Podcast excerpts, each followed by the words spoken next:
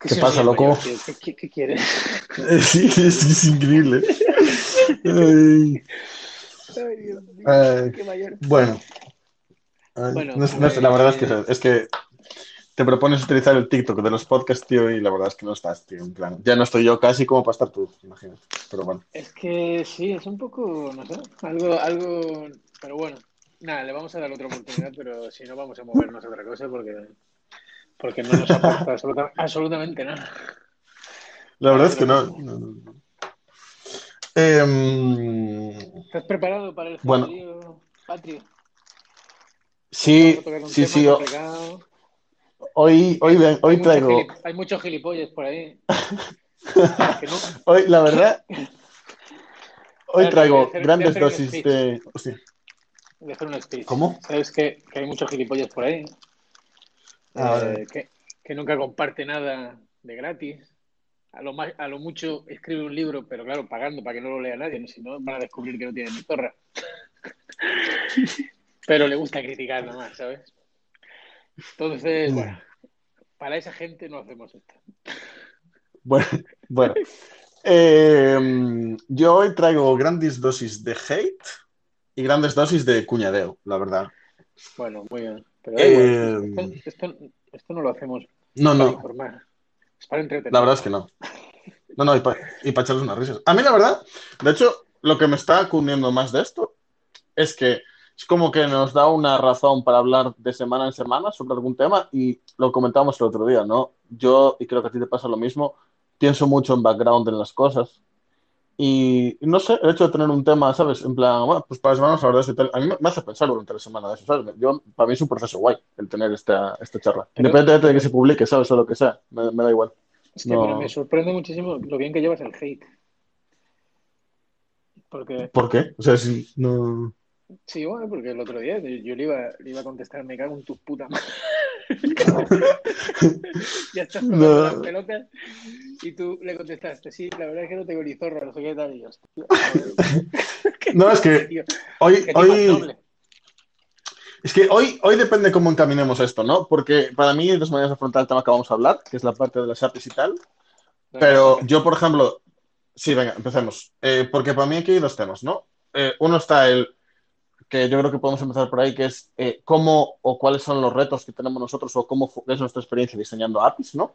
Entendiendo la API como la una parte de exponer una interfaz de comunicación de un servicio, bien sea, y podemos cubrir todos los casos, ¿no? Eh, aplicaciones móviles, aplicaciones web, navegadores, obviamente, me refería a eso, o otro servicio que podría ser el cliente. O Y después, final todo es Em, claro, y mm, bueno, claro. Em, y después la otra que es todos los estándares que pueda haber em, o maneras que pueda haber de estandarizar esa comunicación, ¿no? Yo la segunda es en la que no tengo ni zorra. Yo puedo aportar mis... Y, y también estuve pensando esta, esta semana, y es interesante cuando lo comentamos, ¿por qué no tengo ni zorra? Y si me interesa empezar a tener idea o no. Y tengo una conclusión sobre eso que no voy a adelantar. Yo Así no que creo bueno. que, no, tengas ni zorra personalmente. Pero bueno. No Bueno, o sea, un-. Un Nizor, o sea, yo lo que me refiero es eh, lo que salió el otro día, ¿no? Me lo comentabas tú y tal, ¿no? El, eh, sobre el estándar de mm, Hate- HateOAS o temas tipo, pues a lo mejor eh, GraphQL, gRPC y tal. Yo realmente nunca, nunca en- entré tanto ahí, ¿no? Tengo una opinión de por qué no entré tanto ahí. No sé si quieres empezar por eso. Igual puede ser interesante. Rollo. Pues mira, yo realmente nunca entré tanto ahí porque, sinceramente, en, en los contextos en los que yo trabajé, entrar ahí aportaba cero valor.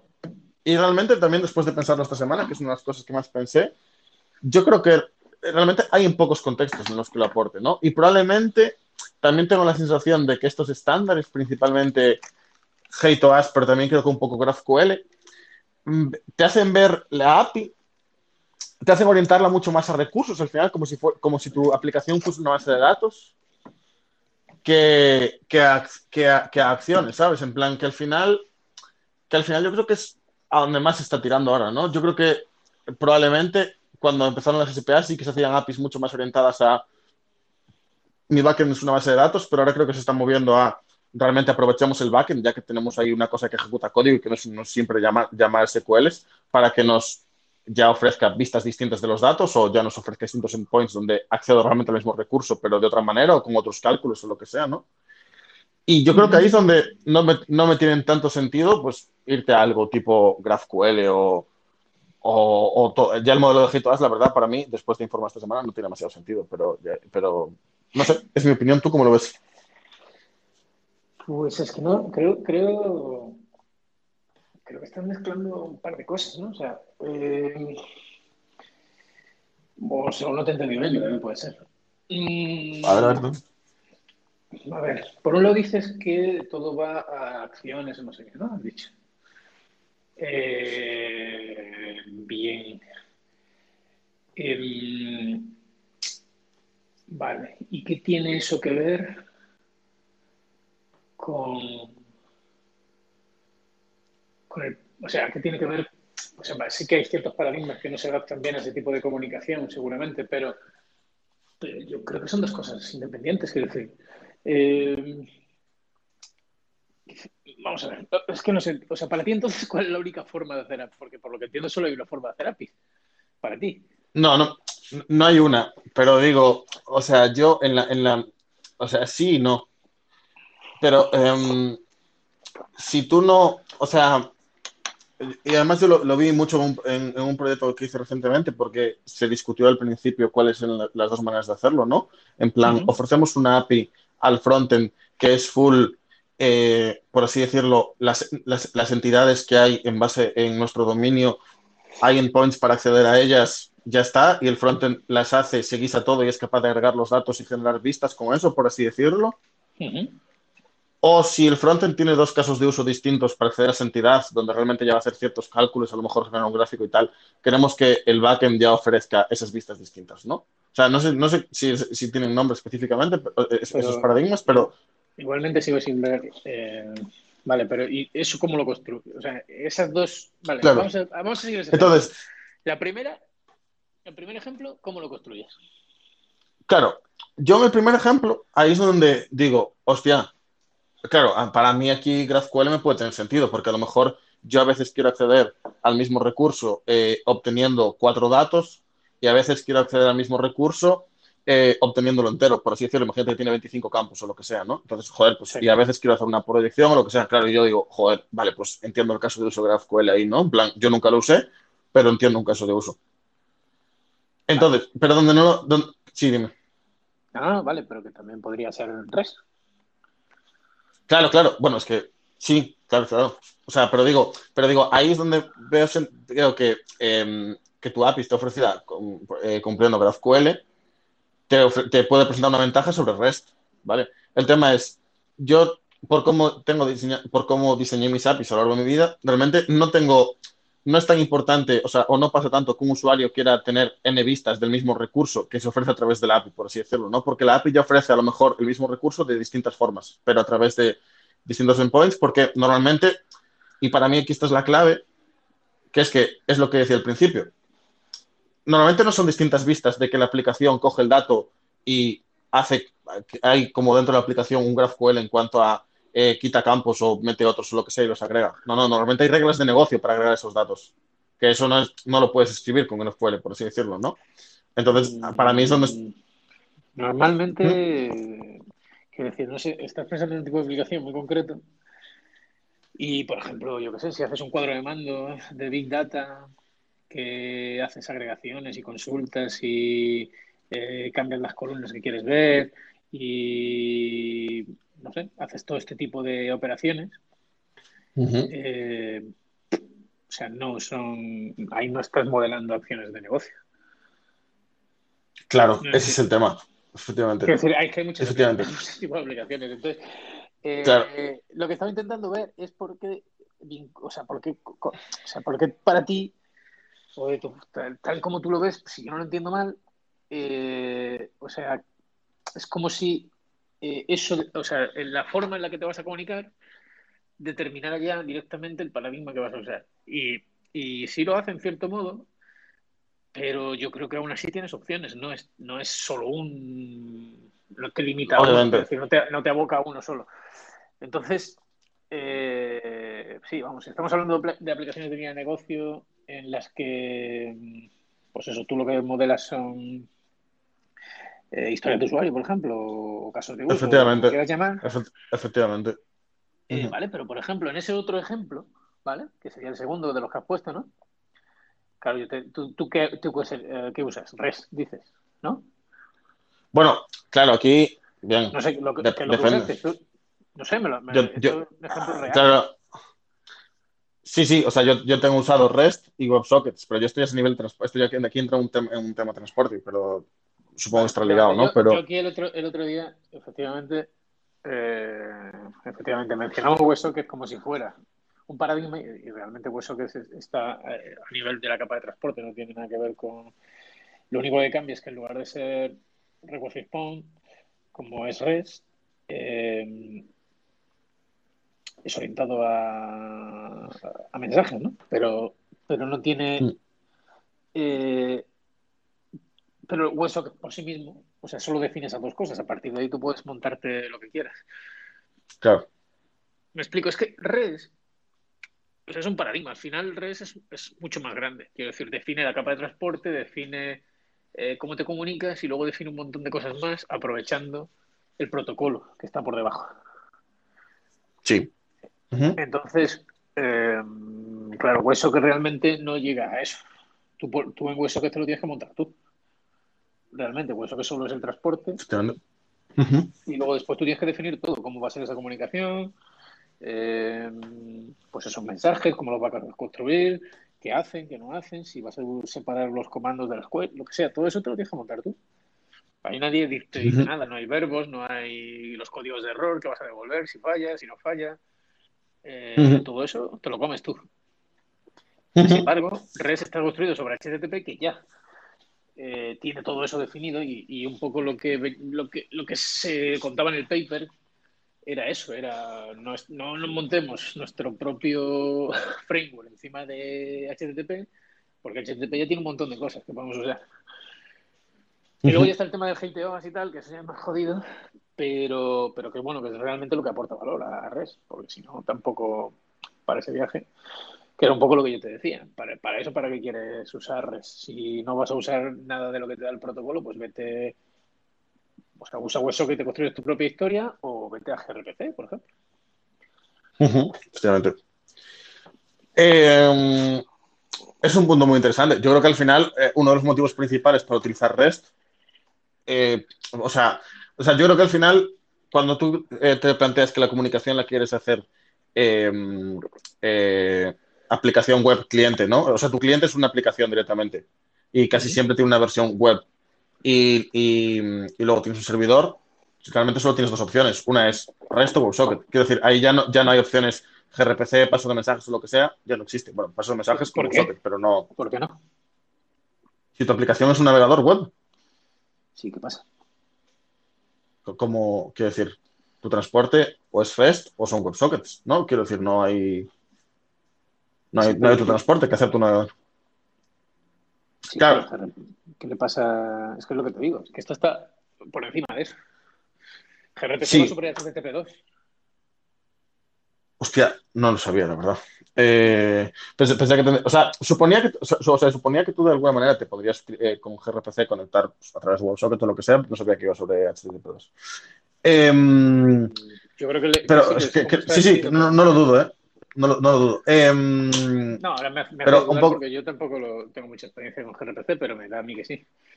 un poco a lo que, a lo que quería ir es a que yo creo que estoy totalmente de acuerdo contigo. Al final, ¿qué es dónde te puede interesar REST? ¿Vale?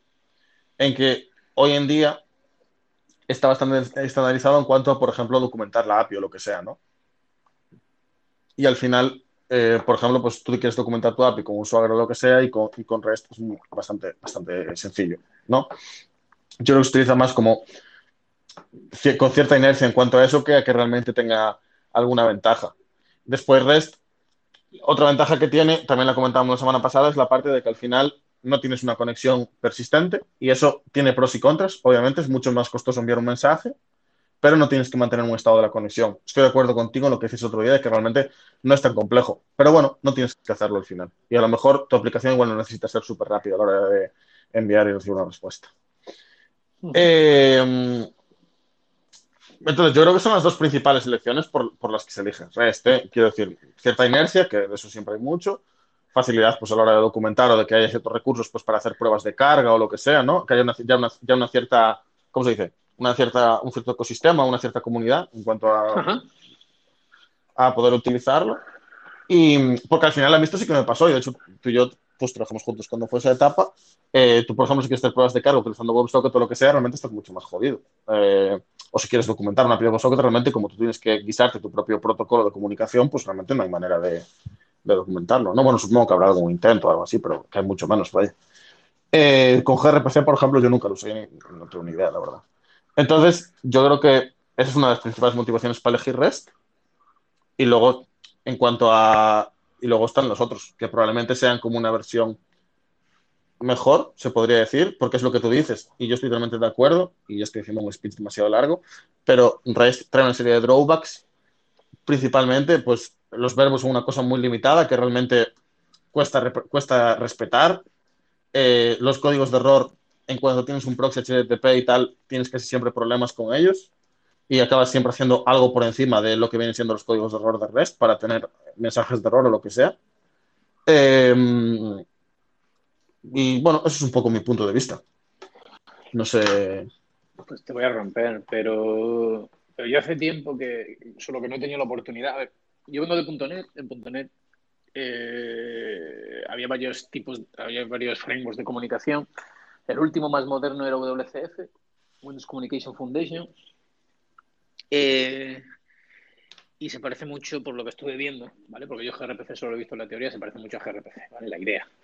Eh, luego la empresa, uh -huh. evidentemente no tiene nada que ver, porque el otro era un sistema propietario, eh, esto es de Google y tal, pero bueno, era muy parecido en muchas cosas, en otras cosas no.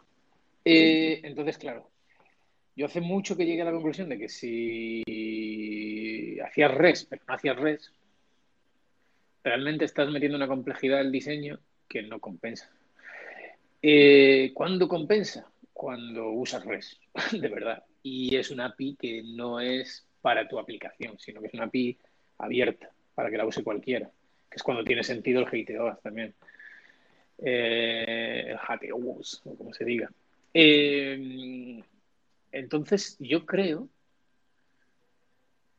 que tal vez tú nunca has probado, pero que si probaras hacer una, API, no quiero decir, porque luego, bueno, si lees por ahí verás que gRPC también tiene bastantes problemas y bastantes críticas y tal por, por temas de, de los protobuffers y tal, no sé, no sé qué historias hay, pero bueno, hay, hay, hay haters también.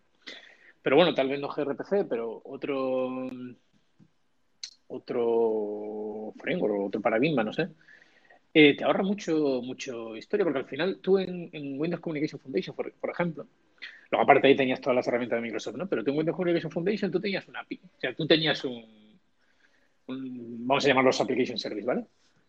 Y tú uh -huh. le decías, oye, que yo creo que estos Application Services se, se, consuman a través de Internet o a través de la red por, otro, por una aplicación que no va a estar aquí, que va a estar en otro equipo. Genérame, uh -huh. genérame esa capa. Y te generaba la capa. Yeah. Y ya está. Y no había nada que hacer. Y tú lo que llamas, que es lo que se llama gRPC, al final es, es Remote Procedural Call, o sea, tú le estás llamando procedimientos que están en otro sitio. Estás uh -huh. llamando acciones que están definidas en otro sitio. Y todo lo de en medio eh, queda traído por la cama de, de, Windows Communication Foundation, que además tú no te tienes que preocupar de nada. Eso tiene problemas, porque como tú no te tienes que preocupar de nada, eh, te suele. Sí, algo te tienes que preocupar. Claro, sí, sí. Porque, porque están, están ahí las falacias de. No me acuerdo cómo se llamaban, pero bueno, están las falacias estas de la red, que la red nunca se corta, que la red no sé qué, que la red no sé cuánto, y claro, la aplicación, si tú no la pensaste para que fuera distribuida, eh, hay muchas cosas que no va a manejar bien, que ocurren. Que vaya lenta, que haya cortes, que haya mil historias. Entonces, bueno, no es tan cierto como que te puedes abstraer totalmente de esa capa, pero sí que es cierto que te simplifica muchísimo la vida. Y simplifica muchísimo la discusión. Esto debería devolver un 404, un 401, su puta madre, un 200. ¿Qué pasa? Si es una colección vacía, ¿es un 404 o es un 200? Porque no he encontrado nada. Bueno, pero bueno, sí, pero he encontrado una colección vacía. Bueno, una colección vacía, entonces será un 200, yo creo. ¿Sabes? Todas estas chorradas de sí, sí. que al final son muy forzadas porque, por, porque sí. te, da, o sea, te, sale de los cojones que quieres usar res que no tienen puto sentido. Totalmente. Si solo, es, solo es para tu aplicación. Que si te pones a pensarlo dices, mm, o sea, realmente res, ¿qué es lo que me está dando? Res me da algo, eh, pues eso, es un lenguaje, eh, es un lenguaje, no, bueno, usa JSON y tal, ¿no? Entonces cualquiera lo puede ver, lo puede leer. Si usas GTOS, sabes, es autodescriptivo, sabes eh, el flujo que puedes seguir desde un punto hasta el siguiente. todo eso, eso está guay si tú estás, o sea, estás ofreciendo esa, API a múltiples clientes. Eres Twitter, por ejemplo.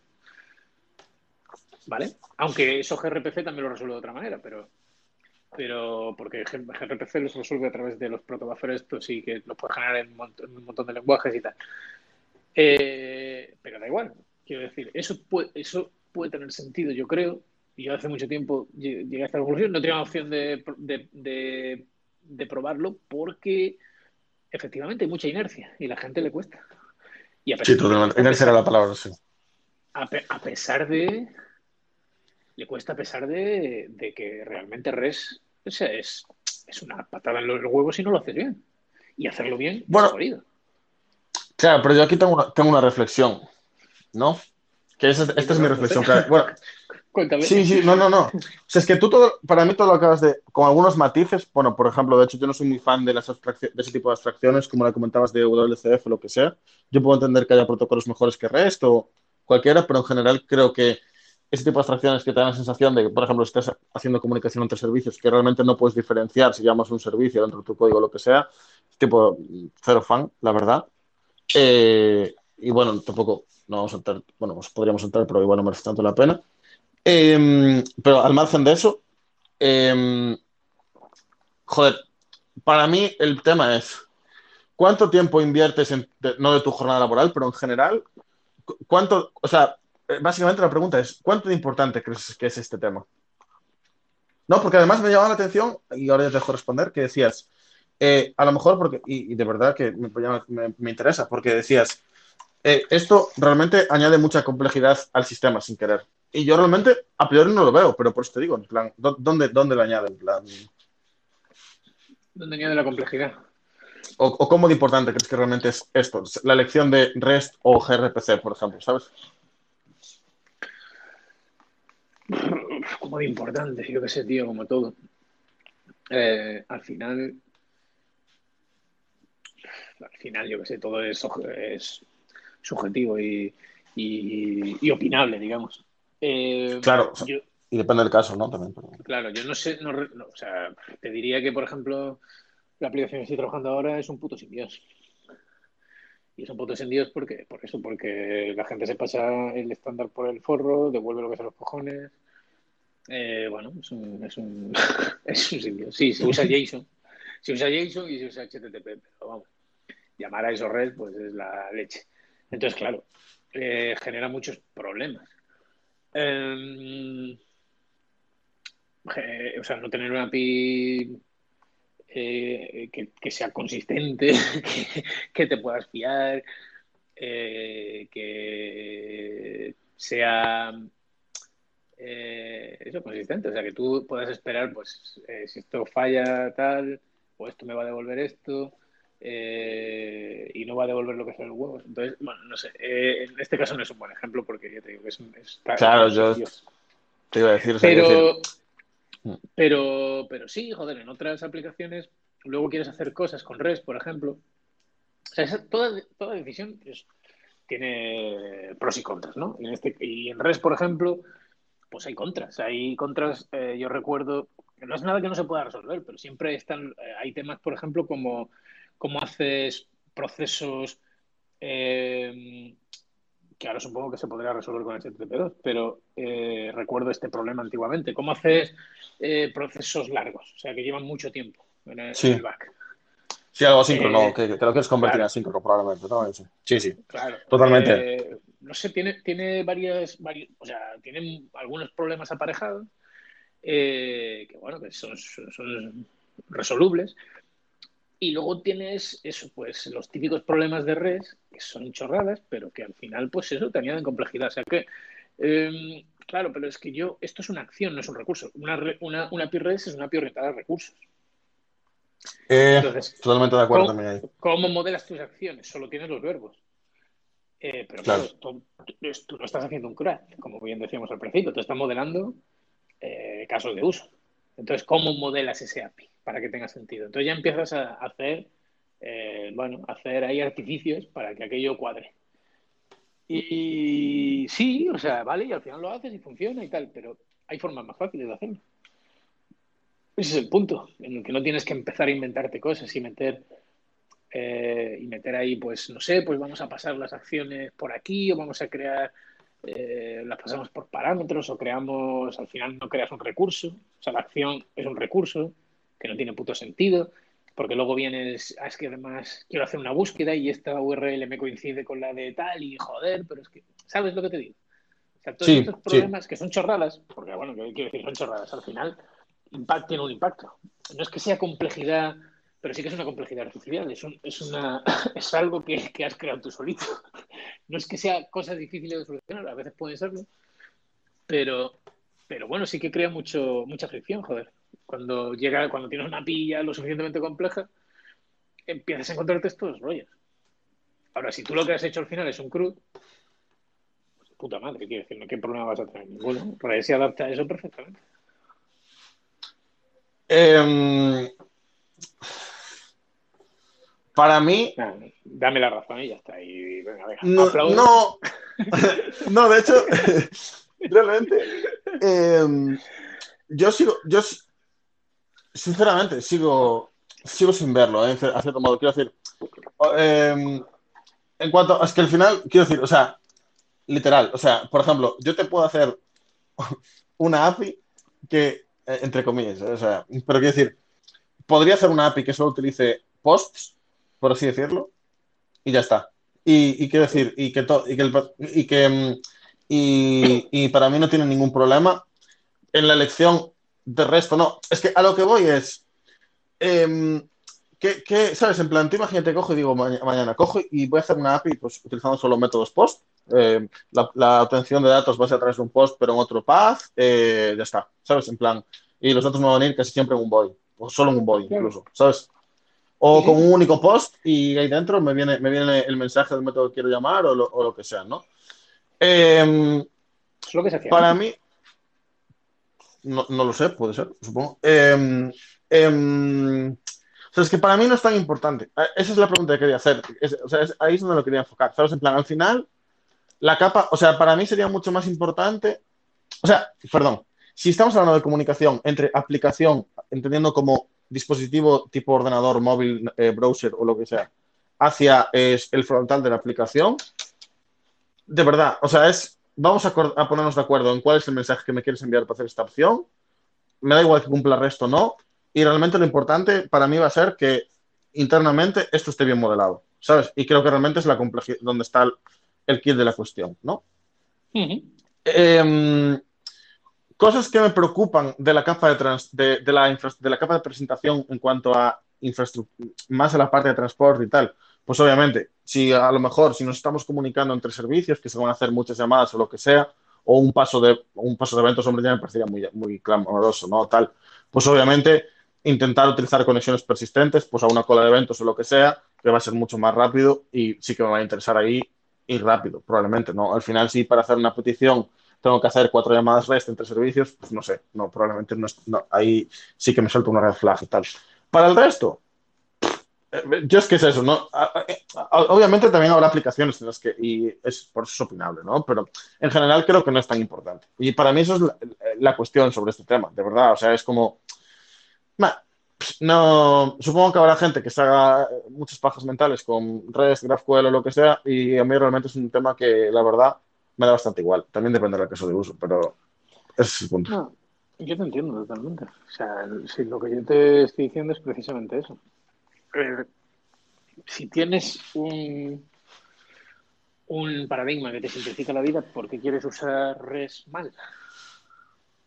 Ya, ya, ya, claro. Y ahí, ahí totalmente de acuerdo contigo en que al final es una cuestión de inercia eh, y luego lo otro, yo creo también que al final te da cierto ecosistema, así que eh, tienes ciertas facilidades, ¿no? Por utilizar REST, debido a que se usa ampliamente, vaya. Que a lo mejor ya los tienes con otros frameworks. Luego, pues vas a usar librerías que se suponen que librerías de comunicación eh, pues para hacer el fetch, para hacer lo que sea, que se supone que saben si les estás devolviendo un fallo, si no, depende del error del código, del estatus que reciban. Si te pasas el estándar por el forro, eh, vas a empezar a tener problemas con estas librerías también. Es decir, eh, hay algunos. El sentido de respetar los estándares es el, es el de siempre, quiero decir, porque teóricamente, si respetas el estándar, primero, cualquier persona que se incorpore al equipo debería ser capaz de seguir el desarrollo sin mucho eh, historia. Eh, las herramientas que utilices se van a adaptar bien porque estás siguiendo el estándar y están programadas acorde al estándar. Entonces, bueno, esas son las prácticamente, o sea, esas son las razones por las que la gente usa estándares. Ahora, ¿te lo puedes pasar por el foro? Sí, al principio yo te lo digo. Si esto, o sea, antes de que el, el Fleming este, como se llame, el Flame, como este, escribiera el paper, la gente se pasaba todo por el forro. Usabas HTTP, tirabas post y get y ya está. Y olvídate, no se usaban más verbos. El delete mm. lo, descubrimos en el 2000. cuando este tío, cuando este tío el paper decía que hay más verbos. ¿Qué dices? El option y todos estos verbos. Y ¿pero qué cojones es esto? Eh, ayer era todo post y get. Y, no te estoy hablando de nosotros, quiero decir, no de un programador de mierda. Es que eh, Microsoft, su framework, lo hacía todo así por post y por get, quiero decir, que no, que no es. Y ya está, y funcionaba y, tal. Ahora, la historia es, oye, si no voy a usar res, ¿vale? Pues voy a mirar a ver si hay algo mejor, más rápido, eh, y me quito de problemas. Si para mí esta capa no es importante, eh, pues a lo mejor es mejor que, que otro lidie con los problemas que tiene esa capa. Digo yo, es, una, es una opinión. Me parece una buena reflexión, la verdad. Em, tengo... Si trabajo contigo de nuevo, veré mm, res API, o sea, API REST, todo con post y devolviendo siempre a 200, ¿no? Eh, sí, eso. O... 200 y, y, un texto que es el error. Eh, totalmente. Eh, probablemente eso sea lo que pase. Em, ¿qué, te, qué, te, ¿Qué te iba a decir? Hay otro tema relacionado con esto que a mí em, me llama la atención, ¿no? Porque al final aquí hablamos, ¿no? Del, del paso de mensajes y tal, pero hay algunas cosas más que conciernen a esto. Una es el versionado, ya me lo tengo anotado, porque es algo que en el pasado me dio la lata. Y yo creo que aquí también hay mucha sobreingeniería. Eh, sí, mucha sobreingeniería. Eh, de acuerdo, estoy de acuerdo. Y, y, bueno, si quieres comentar algo de este tema. Eh, ¿Quieres que empiece yo o quieres, o quieres empezar tú? No, o sea, yo no, uso nunca versionado, excepto en alguna empresa en la que se usaba, pero que he pasado de refilón. Creo que, que, era una que tú estuviste también. Y que se hacen muchas pajas también con el tipo versionado y con semantic version y todas estas mierdas, y luego al final aquello eran indios igualmente. Eh, entonces yo lo que suelo hacer es, es cambios que no rompan. Y me gusta mucho GraphQL que tiene un rollo de que puedes marcar cosas como deprecated Sí. Eh, y ya está, y siguen funcionando hasta que las, hasta que decidas qué tal. Creo que tiene una cosa súper poderosa, que puedes saber quién las usa incluso. Eso ya es la hostia, cuánta gente la usan y cosas así. Eh, y entonces puedes decir cuál es el mejor momento para, para borrarla del todo. Pero bueno, está, está, yo creo que esa es, es, que esto... una opción mejor. Literalmente, total, o sea, es que totalmente de acuerdo. Es que, a mí, o sea, yo creo que aquí es que eh, el versionado es una solución a un problema y no un problema que quieres solucionar en sí. Y yo creo que muchas veces se olvida esto. A mí lo que porque, me flipa es la gente, porque la empresa en la que nosotros trabajábamos era un versionado para la aplicación. Bueno, eso era, muy raro. Eso era, muy raro. ¿eh? No, entremos, no entremos ahí. Eh, pero. no. Eh, pero muchas veces se confunde eh, o sea, tú quieres hacer versionado, pero no porque quieras hacer versionado. O sea, versionado, el, versionado no es el problema o la, cosa. Lo que no quieres es romper la API. Tú quieres evitar romper la API o que tú quieres hacer un cambio a lo mejor en la API y tienes varios clientes, ¿no? Que ya puede ser, pues que tengas clientes tipo ya dentro de tu empresa, pues eh, el frontend el frontend web y las aplicaciones móviles, que son distintas aplicaciones. Em, y tú quieres evitar romperlo. Y claro, y yo lo, primero es, lo que tú dices. Al final tú quieres hacer una cosa nueva, bueno, pues no lo hagas en mismo point, ¿sabes? Hazlo en otro o lo que sea. Depende de cuántos clientes tienes, ¿no? O sea, depende de, de si el ciclo de release de esos clientes es distinto del de API, porque Bien, bien, claro, En el- claro. en el, en el caso que yo te estoy hablando era el mismo. Sí, sí. Bueno, em, Tiene mucho sentido, ¿no? yo ya, lo, ya lo viví de otra manera, pero mm, Vale, vale. a, lo, a lo que, a lo que voy es, también estoy de acuerdo con eso, que al final se, es- se reduce a eso. O sea, simplemente con que el frontend y el backend lleven un ritmo distinto, ya no vas a, no vas a querer desplegar un cambio que rompa la API y, ¿sabes? Cómo lo haces, ¿no? Ya es, un- reto per se si solo hay un cliente, estoy de acuerdo. Pero es que básicamente es eso, tú lo que quieres es no romper la API y, y el versionado no es la única manera. De hecho, yo leía un post que aplicaba la solución cuando tuvimos este tema, eh, que aplicaba la solución, como comentabas tú, de GraphQL, que dijeron, vale, nosotros eh, teníamos un montón de problemas porque rompíamos la API, entonces dijimos, vamos a versionarla. Y adoptaron una serie de buenas prácticas. El primero que hicieron fue versionarla, o sea, poner el V1, y hicieron lo que decías tú, que es monitorizar eh, los endpoints. Entonces, lo- eh, desde ese momento, lo- la estrategia que hacían era, vale, queremos añadir un nuevo endpoint, una nueva manera de hacer una cosa que ya, ya había una manera de hacerla. Y a lo mejor rompe mucho lo que sea. Vale, vamos a hacer un endpoint nuevo y vamos a medir y a ver cuándo el viejo deja de utilizarse para- y lo borramos de la aplicación directamente sin cambiar la versión de la API porque lo damos como que nadie lo utiliza o lo que sea, ¿no? Y a mí me parece una manera muy interesante y que al final no te añade una sobreingeniería de la hostia o preocuparte de tener que mantener nuevas versiones de todos los endpoints porque vas rompiendo o tener que manejar eso, que al final a mí me parece que haya una complejidad que no, no es necesaria. Y yo me quedé con eso, o sea, el tema de monitorizar y tomar decisiones en base a datos ahí me pareció bastante interesante, la verdad. Es un, es un punto que me... que Pues sí, yo creo que es la mejor solución. Eh, había más cosas más pequeñitas por ahí, ¿no? Porque esto lo hemos zanjado rápido, estamos de acuerdo, hay mucha historia. Claro, la verdad es que sí. Yo Bueno, no varios- sé. varios- Dime, dime, dime. Dime. Es que no encuentro- Dale, dale no tú, dale tú. Es que no encuentro el documento, tú lo tienes. Eh, mm, no, Eh, espera un momento, lo abro Es ahora. no sé, no sé con qué usuario me lo compartiste, pero macho.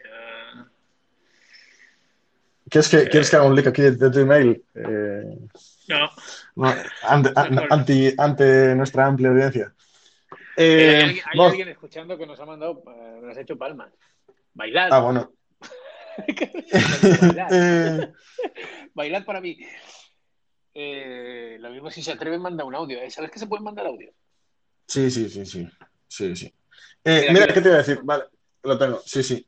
Em, Tienes. Venga, léelo tú y dime las. Sa- Sabes que se pueden mandar audios, chaval. Qué viejo, qué viejo uno. Pero te has cargado lo que yo, lo que yo metí aquí, ¿no? No, no. Hijo de puta. Pusiste yo un, questions. un gra- un graficazo. Pero yo metí un graficazo No, de- pues- un- de, de decisión de, de cómo elegir el API que necesitas. Que, ¿Qué dices? bueno, lo tengo, Pues yo lo eso- tengo por ahí. Ya nunca lo vi. Bueno, bueno, en fin, esto está quedando dinámico. Eh, Bueno, ni que a ver. en la radio. ni- Eh, Vete a tomar por culo.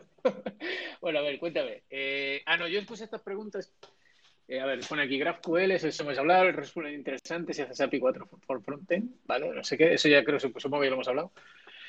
Presiono la API y luego yo puse las preguntas estas. Nada, las preguntas estas eran para ver, eh, pero yo creo que ya lo hemos hecho un poco, de todas maneras, si quieres lo, lo vemos. Para ver, para este tipo de problema, ¿qué API elegirías tú? Bien, me parece, me parece interesante. Me parece Guay, ¿eh? interesante. Lo que pasa es que ya hemos tocado casi todo, yo creo, pero bueno. Que, Pero así como resumen puede, puede quedar guay. Sí, pues, eh, pues era eso, era eh, para un crack. ¿Qué, qué API usarías tú? Aunque yo te creo que ya lo hemos Vale. contestado, pero claro. Pues eso, probablemente aquí sería interesante un, un, un GraphQL. Probablemente. Sí, sí. Para un crack, un GraphQL. Es que, Sí. no sé si GraphQL, creo, tengo entendido que es un puto, bueno, un puto coñazo, pero no es lo que mejor hace, que es modificar cosas. eh, ¿eh, primo? Claro, pero precisamente lo que te, o sea, está guay para acceder al recurso. O sea, tú, yo creo que al final, un poco en mi mente, cómo está esto, es si tú lo que quieres hacer en Graph, o sea, si- ¿cómo? Pues yo usaría, yo usaría, ahí, ahí he puesto el gráfico otra vez, yo usaría REST Tú utilizarías REST. para Hostia, pues, eh, o sea, REST con, con G2AS y todo eso. Sí, es que se adapta bastante bien, pero bueno, incluso sin GTOA, eh, es que red, o sea, tienes post, eh, tienes post put, eh, delete, get y recursos. Y ya está, ¿qué más necesitas para un crack? Eh, Bueno, es que yo, en, mi mente, o sea, depende para lo que uses el CRAD, ¿no? Pero si en el CRAD el frontend mete una lógica. Claro, es que ahí entramos en un punto. Si el CRAD va a hacer un uso intensivo, o sea, va, a utilizar esos mismos endpoints para distintas cosas o lo que sea, pues a lo mejor probablemente GraphQL y toda la parte de cómo hacer las queries, todo eso le venga bien, ¿sabes? En plan, es que al final tú, si quieres, un problema que tienes con, con REST, cuando lo ves como un CRAD, es que en cuanto quieres empezar a hacer cosas como expresar queries complejas o lo que sea, es complicado. ¿Sabes? Si el CRAD tiene que tener bastante carga en cuanto a eso, ahí ya es cuando GraphQL te, te va a tener sentido, ¿no? En plan, si quieres hacer queries tochos o lo que sea. ¿No? Eh, no, sí, sí, pero el CRAD normalmente no, no conlleva queries tochos, no. Eh, de hecho, esa es la siguiente cuestión. Para una agregación de datos. Eh, ah, tenía trampa esto, claro, claro. Ya veo que. Que en el examen lo hubiese leído todo y intentaría jugar con tu mente. Pero. eh, claro, claro, sí, tu aplicación no hace uso intensivo, o sea, es, hace mucho tema de tal. Aquí GraphQL, sí. Móvil, una aplicación móvil. Mm, depende para que sea la aplicación, ¿no? También, porque puede ser una aplicación que haga agregación de datos, ¿no? Em, eh, no, pero básicamente supongo que o socket, rollo, ya no WebSocket, sino socket. Em, ¿Y, tu, y, tu propio, y tu propio casino, ¿no? No, porque es que al, final no vas a tener mucha diferencia entre utilizar socket o WebSocket, ¿eh? quiero decir, tampoco a la hora de implementar que, que, que, que, luego te defines tú toda la comunicación. Claro, claro. Y. Mm, o. Ya habrá frameworks para eso, supongo, ¿no? En mobile debe haber ya cositas creadas para esa mierda. Sí, sí, por eso. O algo así, supongo. No sé. Sí, es que también depende mucho del caso. Eventos. O sea, probando sobre un socket y tal. O sea, aquí ya hablamos de, aquí, pero eso ya es ya más allá del transporte, sino, o sea, en cuanto a cómo orientas, bueno, sí, o sea, una aplicación orientada a eventos, claro, puede ser interesante. Pero entonces, tu, tu frontend también tiene que estarlo. Sí.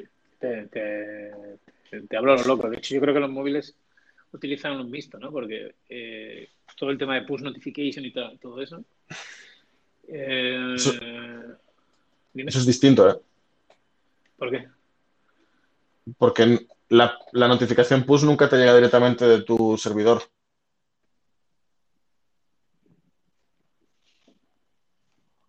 Siempre, siempre va a través de la nube del proveedor de móviles. O sea, tú, por ejemplo, quieres hacer notificaciones push con, Apple o con, o con Android, al final los únicos dos que hay, y tienes que, el backend tiene que atacar a su servicio, Apple Cloud o Firebase en el caso de Google, para enviar la notificación que llega a tu móvil. Sí, sí, pero de, de, cara a la aplicación, pues no hay ninguna diferencia. ah, vale, o sea, vale, vale. Las puses, la verdad, es un tema, es un tema interesante, ¿eh? Ya desde el punto de vista de testing es una follada, es imposible probarlo, o sea, es como, o sea, porque al final dependes de una cosa sí o sí, de cloud. Eh, tienen un montón de estados porque tienen un montón de criterios para invalidarte los tokens y así. Vas, una, yo todo lo que recuerdo hacer con respecto a push y tal es un infierno. Eh, nada, no sé, eh, es como... ¿Qué más? ¿Qué, ¿Cuál es el siguiente? Ahora, ahora después vamos a, vamos a usar el grafiquito, ese de ahí. Vale. Y, y vemos si, si, hemos acertado alguno, porque el gráfico teóricamente contesta todo esto. Vale, vale. Eh, entonces, eh, ¿cuál es la siguiente?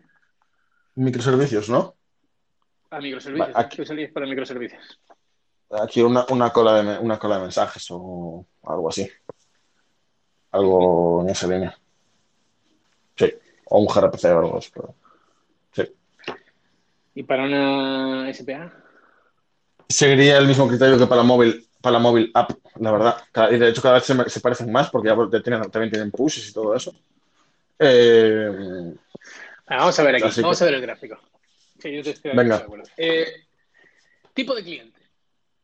otro backend, vale. Web, distribuido o, otro backend que no sea mobile web o distribuido. No sé cuál es otro backend.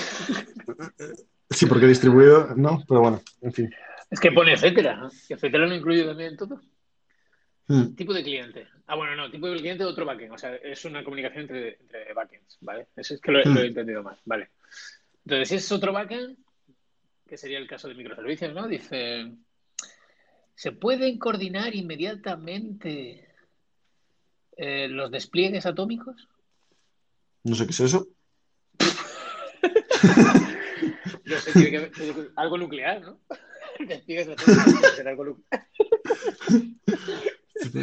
Eh, atomic deployment immediate- Supongo que se refiere a que, a que puedes hacer un. O sea. Sí, que puedes desplegar ambas cosas. independ- eh, o, que tengan displays independientes y que funcione todo guay y todo esto. ¿no? Exactamente. Yo creo que yo creo que decir que puedes desplegar las dos cosas a la vez del tirón. Y te dice sí. Eh, eh, eh, eh, dice more about remote system execute events or manipulating the domain. Eh, Ah, si son. Si son. ah, si son más comandos o son más dominio. Ya. Vale, si son más comandos, dice gRPC ya. Aquí ac- Ah. acabó tu suerte. Si son más dominios, luego eh, ya se va a la, a la otra rama, vale. Y luego vas a ser o, puedes o REST. Ah, Sí, si no puedes coordinar los, los- si no puedes coordinar los deployment, dice, tiene, eh, o sea, atraviesa un bundle context. Esa comunicación sí. es de un bundle context a Ujú. otro bundle context. Si no, gRPC. Si Vale, sí, em, ¿Cuándo puedo empezar a hatear este gráfico? ya, cuando quieras. Vamos a ver. eh, cosas. Eh, vamos a ver. El hecho de que te diga que en función de que cruza, si cruza un bounded context o no, la tecnología buena sea gRPC o si lo cruza, te recomienda ya directamente REST o GraphQL, mal. Estoy en contra. Eh, no sé. O sea, no entiendo por qué. O sea, ¿por qué no vas a utilizar si está- o sea, no, de verdad, no, o sea, quiero decir, al final que cruce que cruce un, de hecho, ya que dentro de un bounded context tenga tengas microservicios, ya esto ya, ya da para otro tema, ¿no? Pues sobre- podemos hablar un día sobre microservicios, pero eh, ya en general mal, Eh, o yo lo veo mal, vaya. Entonces, pero Porque tú, ya- tú mapeas un, un microservicio a un bundle context. o sea, no tiene por qué, pero en general, o sea, yo cada vez soy más hater de los microservicios. Y Bueno, que- pero, pero vale. Pero dentro Claro, del entonces- context, tú no puedes tener, o sea, no tienes comunicación con, con otros bundle context. Aquí, es que de hecho aquí lo que está diciendo es que tu bundle context es un microservicio, tiene comunicación con otro bundle context que es otro microservicio. Sí, sí. Eh, vale, entonces normalmente, si es una comunicación, si es una comunicación entre bundle context, ¿no? Entre, Eh, entre, entre, entre distintos, digo, pero no tiene por qué ser gRPC, o sea, puede haber una o sea, o sea, no tiene por qué no ser gRPC, o sea, no tiene por qué ser REST o GraphQL, es en plan, puede ser gRPC igualmente, ¿por qué no? O una cola de eventos, lo que sea. No, no sé, yo lo veo así. No veo, no veo el, hecho de cruzar o no cruzar un bounded context, una restricción para utilizar gRPC o no. No, me parece, la verdad, pero no tenga sentido. No sé, me imagino que tiene que ver con, con- con cómo se generan esas, esas fachadas de gRPC, no sé. Habría que, habría que ver el artículo completo, porque esto iba a copiar un artículo que no tengo. Ah, vale, vale. Así que no sé, pero supongo Vale, que vale. tiran por ahí los tiros, no tengo ni idea. Eh, y luego ya dice, bueno, si, si, tu, si tu backend es mayormente dominio, o atraviesa un bundle context, o el cliente es un mobile web, o está distribuido, Mm. entonces te Ujú. dice, ¿tus clientes comparten eh, flujos comunes? Esta, esta pregunta tampoco la entiendo, la verdad. Eh, y dice, sí, si los comparten, sí, res, al carajo, ya está, y ahí, ahí mueres. Si no los comparten, ¿te importa? Esto es un tema importante que no hemos hablado, ¿ves? Eh, la caché. Sí, tío, ¿ves? Este, este sí, totalmente está. Sí. O sea, si te importa la caché, res, evidentemente. Ahí es donde estamos. Eh, ¿es, es, el, ¿Es la caché del, del cliente importante? Sí, a res. Eh, ¿Es reducir la, el El tamaño de los prioridad? No es importante. Sí, Pues entonces a Res. res. Si sí es importante, seguimos a la siguiente. sí, es por- ¿Puedes hacer tus recursos eh, más pequeños en su lugar? Sí, a red. Eh, o sea, realmente para llegar a GraphQL tienes que... Sí, sí. Literal, porque además son siete. Eh, Reduce round trips eh, with bad fetch. No, a res. Y should we time system, eh, should the time system eh, required optional? Si es, si, ah, bueno, claro, si, tienes, si necesitas un, un tipado o no. Si es opcional res, si no, GraphQL. O sea, para llegar a GraphQL realmente tienes que, tienes que Pero querer mucho. poca gente, ¿eh? No- sabemos, sabemos si hay alguna aplicación en el mundo que cumpla esto. Que- que esto no creo. Eh, Yo inst- instintivamente, sin haberlo usado nunca, eh, yo creo que sería, por lo que he leído, creo que es un buen... Porque al final GraphQL no es nada tampoco, quiero decir, al final GraphQL, eh, por lo que estuve viendo, o por- porque estuve haciendo ahí un- una, una pequeña prueba, es un, es un esquema, o sea, es un lenguaje de consultas y un esquema, básicamente. Eh, de hecho, tú puedes conectar una API REST a, si no estoy equivocado, puedes conectar una API REST a GraphQL. Y, y básicamente es eso. Eh, tú defines un esquema sobre la fuente de datos, que puede ser cualquier cosa, hmm, y, y cualquiera puede hacer consultas con el lenguaje que está Sí. definido. Entonces, a mí no, no sé, a mí me parece, no sé, no, no, a ver, todo esto, bueno, la caché, por ejemplo, sí que es claro. Eh, luego el tema del tipado, pues supongo, supongo que también, claro, o sea, eso. o si quieres este rollo de deprecate y tal, o sea, si quieres cosas muy. Es que yo creo que este diagrama debe estar mucho más orientado a temas técnicos que te ofrecen cada uno de estos paradigmas. Porque, por ejemplo, por lo que decía antes de lo del cross boundaries, que yo creo que sí que tiene que ver con algo muy técnico de gRPC, de como un detalle de implementación de gRPC, hmm. probablemente con esto de Ujú. GraphQL también. Pero no me leí el artículo, o, sí me lo leí, pero hace muchísimo tiempo. Me acordaba que tenía este gráfico por ahí, lo busqué y pillé el gráfico solo, no, no, volví, no volví a rever el artículo, entonces no me acuerdo de, de qué, cuáles eran sus argumentos. Pero bueno, si buscáis por ahí how to choose the right paradigm for API o no sé, algo así, encontraréis este artículo con un gráfico eh, muy bonito Pero- que te deja. Dime. Yo también, es que aquí mucho desde el cuñadismo, ¿eh? Pero estabas, hablabas antes de por qué sí GraphQL o no, ¿sabes? Y, y que te parecía interesante, porque al final lo puedes montar sobre REST, co- cosa con la que estoy de acuerdo, porque también aquí se mezclan las cosas tal. Pero eh, nunca, nunca, nunca implementé una API, ¿no? De, de GraphQL o lo que sea, pero al final, por así decirlo, un poco expone, ¿no? O sea, tú tienes que, mi, sens- mi sensación no es que tú al final si quieres cumplir GraphQL tienes que dar soporte a todas las operaciones de GraphQL o, o no. Pues todo lo que acabo de decir es una tontería. Mm, Creo que es una tontería. Pero Vale. no te lo puedo asegurar. Pero me, Vale. me estudiaré GraphQL para poder de llamarte tonto. Perfecto, estaré, estará bastante bien. Eh, No lo sé, yo por lo que No sé, no sé, lo- no, he es- que realmente no sé. hice ahí un, mini tutorial. Tú defines un esquema y luego puedes hacer consultas sobre ese esquema que has definido. Sí, Entonces, el esquema tú le dices, esto va a tener estos campos, va a tener estos historias, va a tener esto así, no sé qué, no sé cuánto, así asado, pa, pa, pa, pa, y luego puedes hacer consultas sobre eso. Y ya está. Hmm. Eh, entonces, no lo sé, no sé qué has dicho, no sé si es verdad, si es mentira, si, estás, si, te- si recibirás denuncias, no lo sé. Espero que sí, pero no es ni idea. seguro, porque tanta gente que nos escucha, la verdad es que probablemente alguien habrá con ganas de denunciar. el hate- el hateo que te va a caer, ya sabes.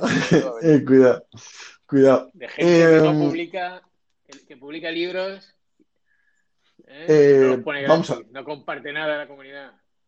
Vamos a ver. Eh, bueno, yo creo que el, el tema de hoy ya sí. El, tío- el tema de hoy ya no da mucho más de sí, ¿no? tú sigue, tú sigue. Yo creo que, yo, yo creo que no. Yo creo Vale. que no. Bueno, no sé, sí, seguramente habría, habría más cosas de las que hablar, pero no se me ocurre. Yo mm, Claro. lo dicho, o sea, yo creo que hay está guay que haya mucha, que haya diferentes selecciones, o sea, diferentes eh, opciones y, joder, intentar usar lo mejor para cada caso. Eh, pero yo mi, yo puedo dar mis, mi, mi receta, o sea, lo que yo uso, lo que yo haría si tuviera que diseñar, que hace bastante que no diseño un sistema de cero, con lo cual eh, me como lo que encuentro, que siempre es REST, ya te lo, ya te lo digo, bueno, RESTIS, como lo llaman, ¿vale? Es algo que se parece a REST. Eh, pero yo sí, sí que tengo ganas, igual que tengo muchas ganas de, de montar DDD con NoSQL, que me parece que tiene que ser un matrimonio bueno, eh, con sus problemas también, evidentemente, pero es un tema... Sí, qué, qué, interesante me acaba de parecer eso. ¿eh? Qué guapo, ¿eh? Qué guapo. Pues eso, esto, esto me pasa igual con, con, con webs, o sea, con APIs que, que, solo se utilizan desde una web. Yo, por ejemplo, cuando hice Refly, sí que lo, me lo planteé y, lo y hice una API REST porque ese API, teóricamente, o sea, en su idea, el API iba a ser el, el, una parte del, del, modelo de negocio, que era eh, eh, cobrar por acceso al API. Por eso me pareció que REST era la, buena. O sea, vamos a hacer REST porque yo sí que quiero que esto sea, eh, siga un estándar abierto, que todo el mundo pueda puede implementar un cliente sin tener nosotros que de, desarrollar un SDK por encima o mierda. Entonces, eh, hay usa REST. Aparte de ahí, eh, pues yo creo que WebSocket con tu casino por encima me parece, o sea, a lo mejor hay algo, o sea, es que ahí, no, ahí estoy un poco perdido, no sé si hay algún framework, seguro que hay mil, para construir algo así, entonces, bueno, si hay un framework que te da todo tal y que está más o menos bien y que es un estándar de facto sobre WebSocket, pues tampoco me parecería mal. Pero sí que tengo ganas de darle un tiento a gRPC, pero en serio. O sea, no hacer una prueba chorra en tu casa con cuatro servicios, porque ahí al final no, no ves la complejidad que tiene, los problemas y tal. Entonces sí que me parece que sí, sí, eso, si es un API que es solo para tu aplicación, que vas a desplegar siempre a la vez, no tiene mucho sentido eh, irse a REST porque yo creo que mete, pues eso, muchos mucho ruido de cosas que no necesitas pensar porque no estás orientado a recursos. No es una piel de recursos. Entonces, eh, yo esa sería mi receta. Eh, ahora, no sé, ya te digo. Luego al final, pues como casi siempre trabajo con Legacy Code, pues me como lo que haya en, en los, todos los últimos proyectos que he trabajado, no he diseñado yo, pues usaba REST a saco y ya te digo, no REST de verdad, RESTIS este, o sea, JSON sobre HTTP intentando usar los, los verbos y tal, pero bueno, intentando usar sí, los verbos correctos, los códigos de error correctos y tal, pero bueno, luego al final siempre había siempre había basurilla por ahí. Y siempre sin, sin o sea, sin, sin hiperlinks y nada de eso. Pues resumen? yo, mi, mi, resumen es un poco, eh, eh, se me acaba de apagar el iPad, pero bueno, al, al parte de eso, eh, ahora en serio, mi resumen es que punto número uno, para mí es un tema que nunca fue importante y no lo es por ahora, y realmente venía un poco como mi objetivo del podcast era resolver esa duda y sigo teniéndolo, ¿vale? O sea, en, la, en el tipo de aplicaciones que yo vengo haciendo, no hay mucha diferencia entre en la elección de la, del de la comunicación en este sentido. Pero luego la conclusión es un poco la comparto contigo. O sea, en cuanto a qué casos elegir o cuáles no, tampoco tengo mucho más que añadir. Así que ese es mi, mi punto. Pues muy bien, elegimos tema para la semana. Eh, efectivamente. Eh, ¿Tienes algún anotado? Eh, uh, sí, había tres temas. Había dos temas más a mayores. Ahora salió este de, de SQL y de DD, que no sé si, pero yo no sé si eso va a dar para mucho, la verdad. Eh, porque bueno, no sé, ya, yo ya he explicado más o menos cuál es mi, mi visión al respecto. No sé si eso puede dar para mucha, mucha historia o no. Ah, sí, aquí, mira, consider harmful. Eh, bueno, Añade... domain context.